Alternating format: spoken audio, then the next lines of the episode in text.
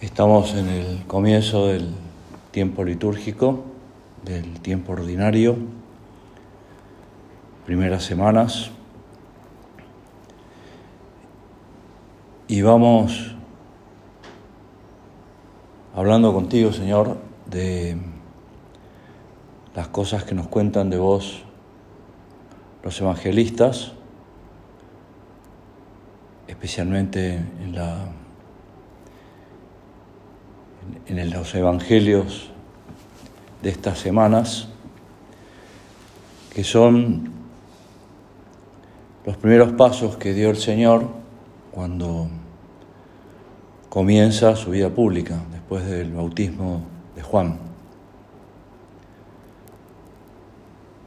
Y durante estas semanas, en más de una oportunidad, lo hemos visto, si nos los contaron los evangelistas que por un lado iba comenzando a predicar el reino de los cielos, hablándoles a, los apóstoles, a los futuros apóstoles, a la gente que se le iba acercando, que iba queriendo cumplir tu voluntad descubriendo en vos, como queremos descubrirte a vos cada día, con nuestra luz, con nuestra guía.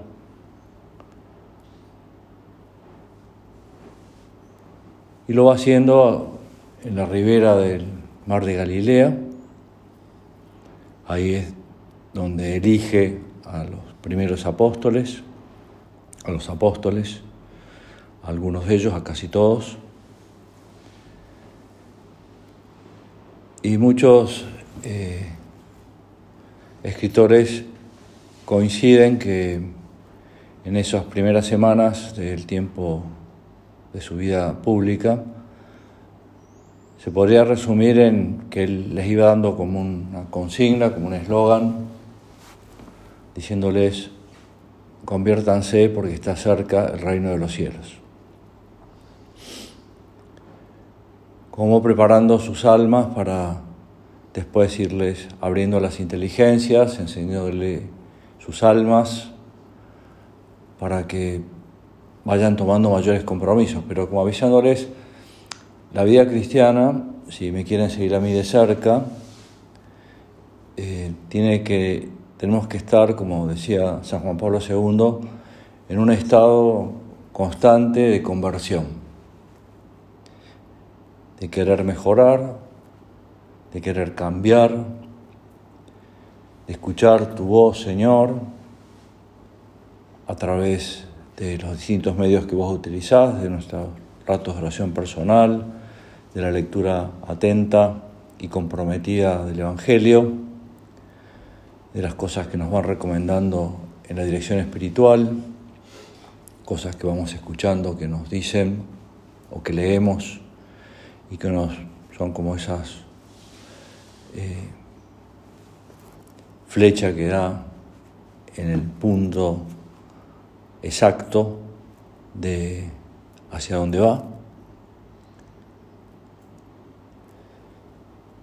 Y pasado unas semanas, más o menos como estamos ahora, unas semanas después de esto, ya los lleva a los que va a los apóstoles y a los discípulos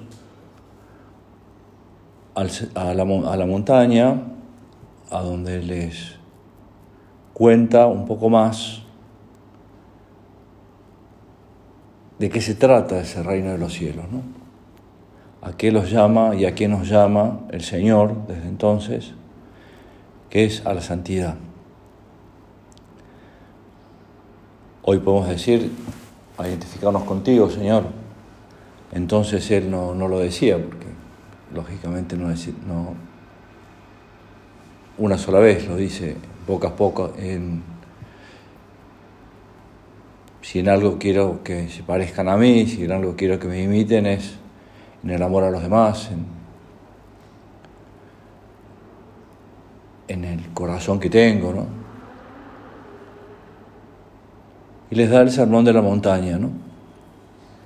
Que es un por lo que cuentan, no es una montaña propiamente donde fue, sino más bien una colina, no muy alta y muy agradable, en forma de anfiteatro.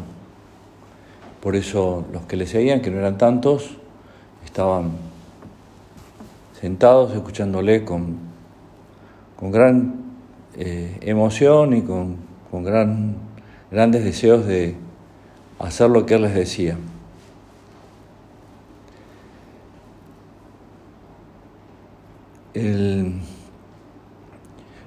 los que han estudiado más a fondo los evangelios dicen que cuando Jesucristo habla, se puede decir que el núcleo de los evangelios son las bienaventuranzas, las que nos dan el sermón de la montaña. Otros dicen que el evangelio de los evangelios es la parábola del hijo pródigo, que nos la cuenta San Lucas. Otros hablan ahora de un quinto evangelio, que es Tierra Santa, que es como vivir, estar, visitar, tocar la tierra donde pisaste vos, Señor. Y también hay otros que dicen que hay como un quinto evangelista, que es el profeta Isaías del Antiguo Testamento, porque narra con, con mucho detenimiento y con mucho detalle el nacimiento y la pasión del futuro Mesías. En este rato de oración, Señor, de conversación con vos, queremos detenernos en este retiro mensual em, en el Sermón de la Montaña. En esas ocho bienaventuranzas, que podemos decir ocho mandatos positivos, que según el Papa Ratzinger, eh, entra, entran esos ocho mandatos positivos en contraste con los diez mandamientos de la ley de Dios que Dios Padre le entrega a Moisés en el monte Sinaí. Y que es realmente muy contrastante porque el, monte Sinaí, por lo que cuentan, tampoco he estado, pero algún día a lo mejor el Señor nos concede esa gracia. es una montaña bastante rocosa, de unos 2.500, 2.800 metros, eh, seca, o sea, como, por decir un, paisaje que acompaña unos mandatos, que son los diez mandamientos, que están formulados como los conocemos, salvo los dos primeros, en forma negativa, ¿no? Y es como si el Señor les diría, les decía, y nos dice también a nosotros, ¿no? Porque se complementan unos con otros los diez mandamientos, las bienaventuranzas, eh, los mandamientos, como dicen, no ofendas a Dios, no, no cometas pecados, no te alejes de Él. En cambio, las bienaventuranzas nos dan como un camino para decir, eh, si querés ser muy feliz aquí en la tierra, yo te voy a decir cómo vas a ser feliz. ¿Dónde está la felicidad? Por eso es que son muy positivos.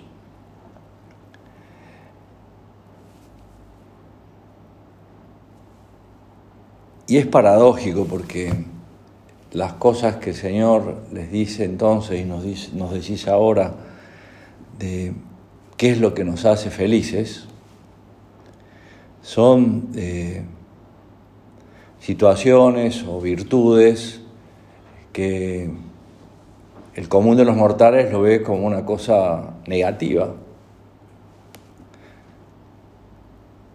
Y el Señor comienza diciéndoles, bienaventurados los pobres de espíritu, porque de ellos es el reino de los cielos.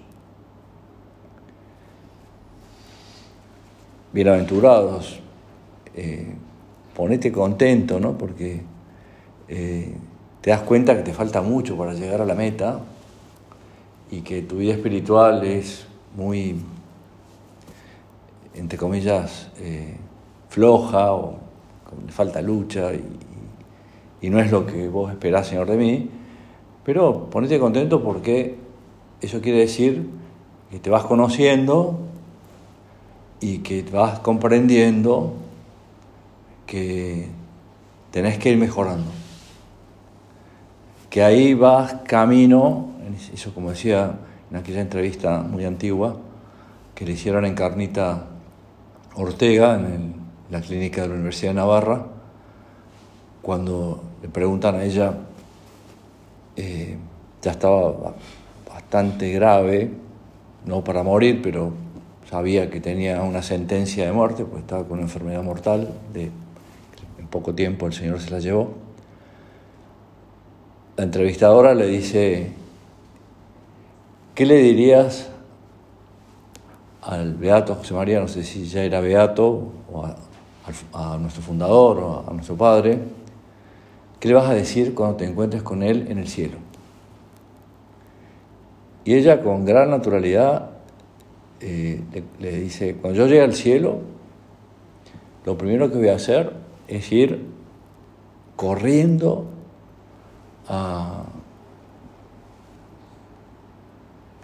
hacia donde está Dios Padre, Dios Hijo, Dios Espíritu Santo, agradecerles mi vocación cristiana, mi vocación a la obra.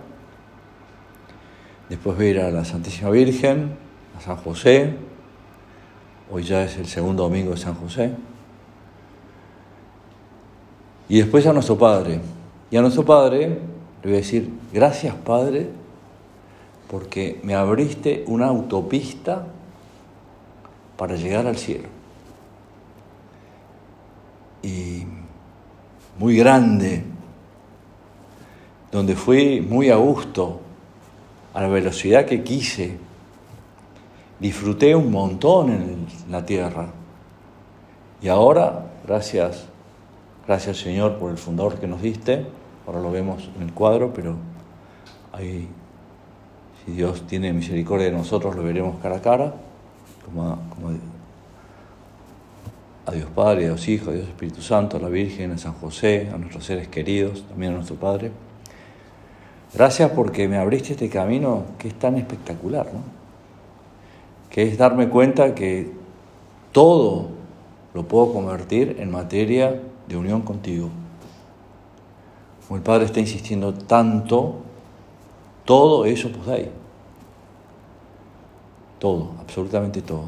Desde que me levanto, desde que me levanté esta mañana, hice las cosas que hice, lo que vamos ahora al retiro mensual, lo que seguiremos haciendo a lo largo del día, todo es Opus Dei, todo es obra de Dios, todo, todo es obra tuya. Mi trabajo, mis amistades, mi vida social, eh, mis alegrías, mi pobreza de espíritu, todo eso puse ahí. Y así va repasando el Señor, ¿no? O sea, bienaventurados los que lloran. ¿Quién no ha llorado alguna vez? Hasta el más duro llora. Cuando se nos fue al cielo el año pasado el padre Pedro Velasco,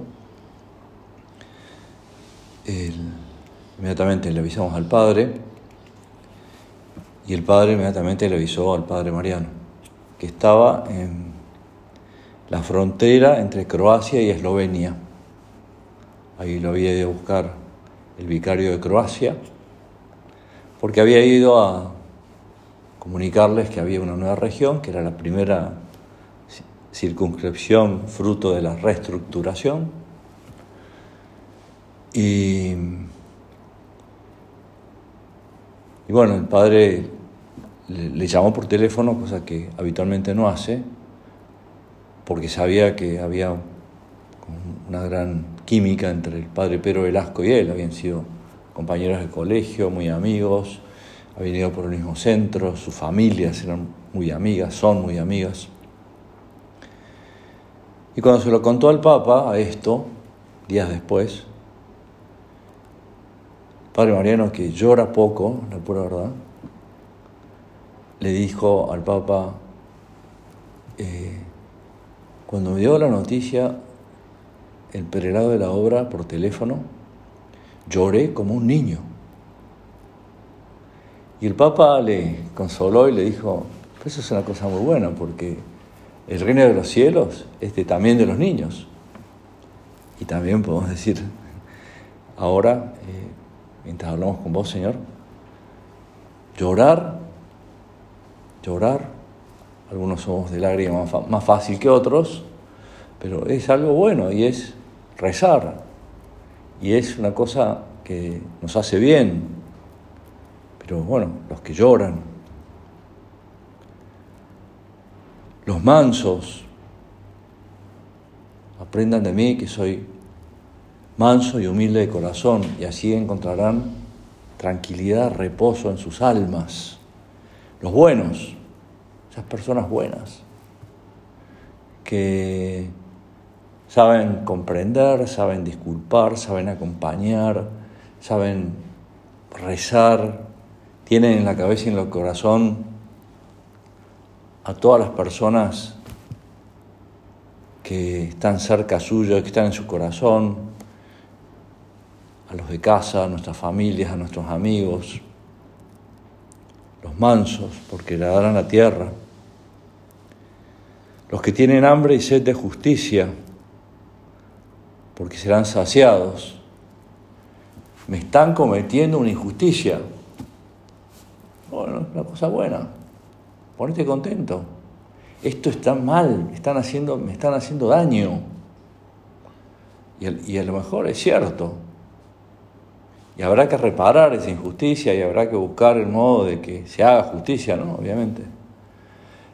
Pero verlo como decir, por acá vas, si lo, ves con, con mis ojos, te, nos dice el Señor desde el sagrario, vas a encontrar paz, tranquilidad, serenidad, no te vas a arrepentir. Es más, les vas a ir a agradecer a los que hicieron injusticia con vos. Gracias porque hiciste injusticia conmigo, porque facilitaste el llegar al encuentro definitivo con vos, con Jesús en el cielo. Bienaventurados los misericordiosos, porque ellos alcanzarán misericordia. Dentro de unos minutos lo diremos de nuevo, ¿no? Perdona nuestros pecados como también nosotros perdonamos a los que nos ofenden. Es comprometidísimo lo que estamos diciendo. ¿Cuál es la medida del perdón del Señor con nosotros? Como nosotros perdonamos a los demás. Como nosotros confiamos en los demás. ¿Cuánto confía Dios en mí? Y tanto como yo confío en los demás. Perdona nuestros pecados, perdona mis pecados, Señor, como yo intento perdonar los pecados de los demás. Los que alcanzan, los, que son misericordiosos. Los limpios de corazón, porque ellos verán a Dios y, y eso cruzada de virilidad y de pureza de la cual nos habla nuestro Padre camino, y nos dice, esa cruzada es obra tuya, empezando por vos mismo, ¿no? Por ese esfuerzo por mantener el alma y el cuerpo limpios para vos, Señor, para los demás. Sí, pero no siempre me sale bien. Bueno, no te preocupes porque estás luchando. Estás en ese, en ese camino de identificación con Cristo y, vas a, buscar el perdón donde está el perdón, que es en un acto de contrición, en un acto de desagravio, si, vemos, si nos enteramos de cosas que gente que, que no vive o que no quiere vivir esa limpieza de corazón.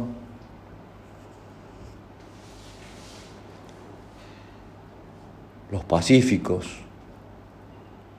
porque serán llamados hijos de Dios. Qué alegría le dio a nuestro Padre aquel primer documento de alabanzas de la obra, ¿no? que salió de la Santa Sede, ¿no? donde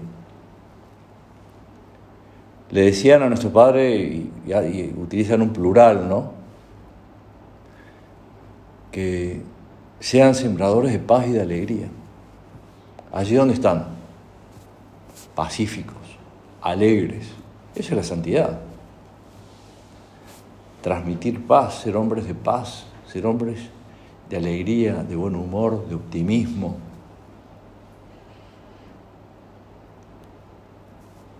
Bienaventurados los que padecen persecución por la justicia. Bienaventurados cuando les persigan y les calumnien de cualquier modo por mi causa. Y concluye el Señor este sermón, que acá San Marcos lo resume muy bien en esas ocho bienaventuranzas, diciéndonos, alégrense y regocíjense, pónganse muy felices, porque su recompensa, la tuya, la mía, la de tantos cristianos que luchamos por vivir así, será grande en el cielo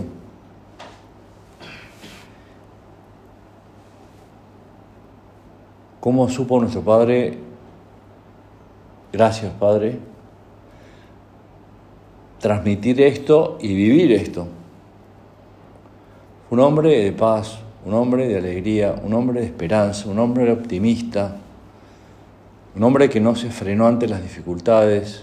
En la última crónica cuenta con mucho detalle cómo fue aquel tú no, yo sí de Londres,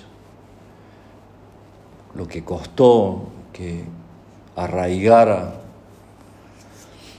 en Inglaterra el espíritu de la obra y lo cuenta muy bien, muy, muy bien, muy detalladamente, porque cuenta las dificultades que habitualmente no, no se cuentan esas cosas, tampoco infinitos detalles, pero decir, bueno, acá las cosas costaron. Y por eso estaba, nuestro Padre siempre sabía transmitirnos, gracias Señor, que nos diste un Padre como nos diste. También este retiro nos puede servir para prepararnos para el 14 de febrero próximo, que tampoco falta tanto, un poquito más de una semana, donde nuestro Padre es instrumento dócil, instrumento, vamos a decir, ejecutivo, ¿no? Porque escucha la voz de Dios y se pone a trabajar, ¿no? 2 de octubre del 28, 14 de febrero del 30, 14 de febrero del 43. No anda, no, se pone a considerar muchas cosas, dice, esto es lo que Dios me pide, yo esto lo voy a hacer. Pregunta por las dudas, si está bien, si por ahí es por donde el Señor le quiere llevar, ¿no? Pero, y así nuestro Padre fue formando a sus hijas, a sus hijos, a las primeras y los primeros, y es lo que nosotros tenemos ahora como un tesoro, ¿no? esos recuerdos que nos muestran a un fundador que sentía con el corazón de Cristo, que quería con el corazón de Cristo, que intentaba trabajar con las manos de Cristo. También me parece que es en la última crónica. Hay un recuerdo de nuestro Padre eh, muy lindo, que no, no, logré identificar el, que escribe, pero es década del 50 más o menos. ¿no? Se llama A solas con nuestro Padre. Entonces va contando distintos detalles de sus años en el Colegio Romano, que fueron, no fueron tantos, y, y cómo nuestro padre vio a nuestro padre un padre que lo entendía, que lo comprendía, que se divertía con él, que que sabía frente a quién estaba, lograba una empatía impresionante, ¿no? Y lo cuenta así, en una mañana de domingo él trabajaba en Secretaría General, estaba trabajando, también, también arroja bastante luz, ¿no? No, los domingos, días del Señor, no hago nada. Estaba ahí trabajando en Secretaría General porque se ve que había algo que estaba pendiente y tenía que hacerlo. No dice que era una cosa urgente, pero estaba ahí. En casa no había nadie, Bueno, eso quería yo, pone entre guiones. Y ya había terminado el trabajo ese día y por tanto decidí hacer lo que haría en una situación de este tipo. Prendí la radio, agarré el periódico y me senté cómodamente en el sillón con los pies encima de la mesa. Eh, tranquilo, te dice lo que tiene que hacer. Estoy solo. De repente, alguien abre la puerta y entra rápidamente a mi oficina. ¿Quién era? Nuestro padre. En cuestión de milésimas de segundo, no sabría explicar cómo, bajé los pies, apagué la radio y cerré el periódico. ¿Qué le dice a nuestro padre? Un hombre que quiere identificarse con Cristo. Se me acercó y me dijo, Iñaki, hijo mío, si estabas cómodo, ponte como antes. Uno piensa, Iñaki, estás loco. No, no. Volvé a poner los pies sobre la mesa, sentate en un sillón tranquilo. Hoy es domingo, prende la radio, lee el periódico. Iñaki, hijo mío, si estabas cómodo, ponte conmigo. Y otro recuerdo, como para ir cerrando esta meditación, también muy lindo, ¿no? Son todos recuerdos muy lindos de él, a solas con nuestro padre, ¿no? O sea, como, como, como que ahí se descubría que ahora se lo se descubre también en, en, el padre, y lo mismo que con don Álvaro y don Javier, ¿no? Era, él hablaba muy poco, era un hombre más bien tímido, vasco, callado, y nuestro padre eh, en un momento estaba bastante cansado, entra a la oficina y le dice, Iñaki, cuéntame algo.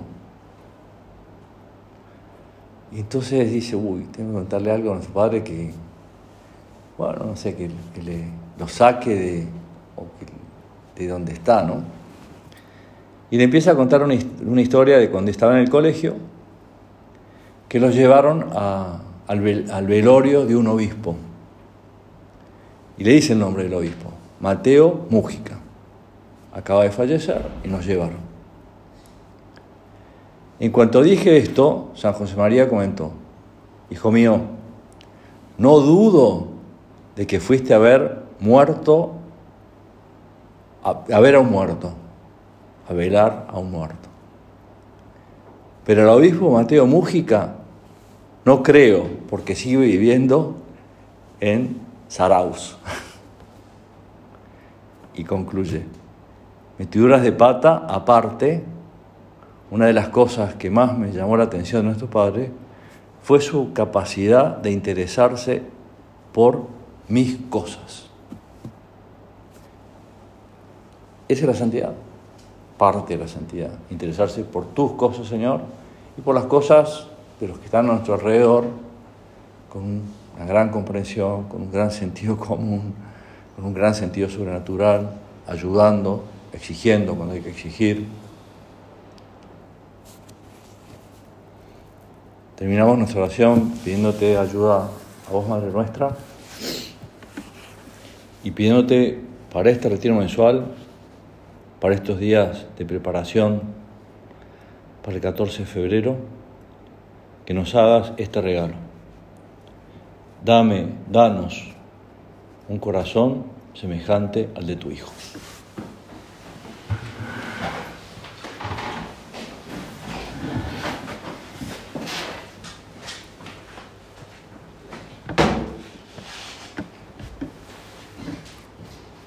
Te doy gracias, Dios mío, por los buenos propósitos, afectos e inspiraciones que me has comunicado en esta meditación.